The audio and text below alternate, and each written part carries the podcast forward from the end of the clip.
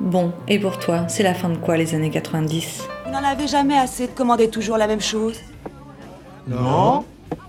Pour moi, les années 90, la fin de quelque chose. Euh, non, pour moi, les années 90, c'est que le commencement, euh, le commencement de nouvelles expériences.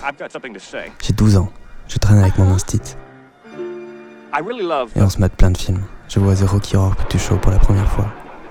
Et je comprends pas tout, mais l'idée de briser les règles établies me fascine énormément. To the bride's bouquet. Même si je reste un petit blondinet, naïf, avec des bonnes joues. J'ai 13 ans, et je joue à la Super Nintendo. Fini le Commodore 64, l'Amiga 500, ça dépote. J'ai 14 ans, et je peux enfin me déplacer dans ma campagne. Mes parents me payent un scout.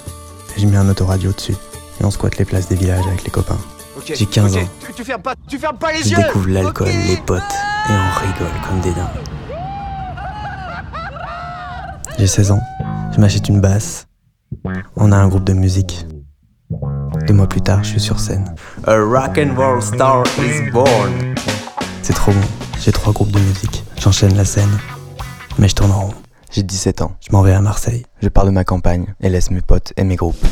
Je suis bassiste dans un studio et on fait de la musique expérimentale. Et voilà, c'est la fin des années 90 et le début des années 2000.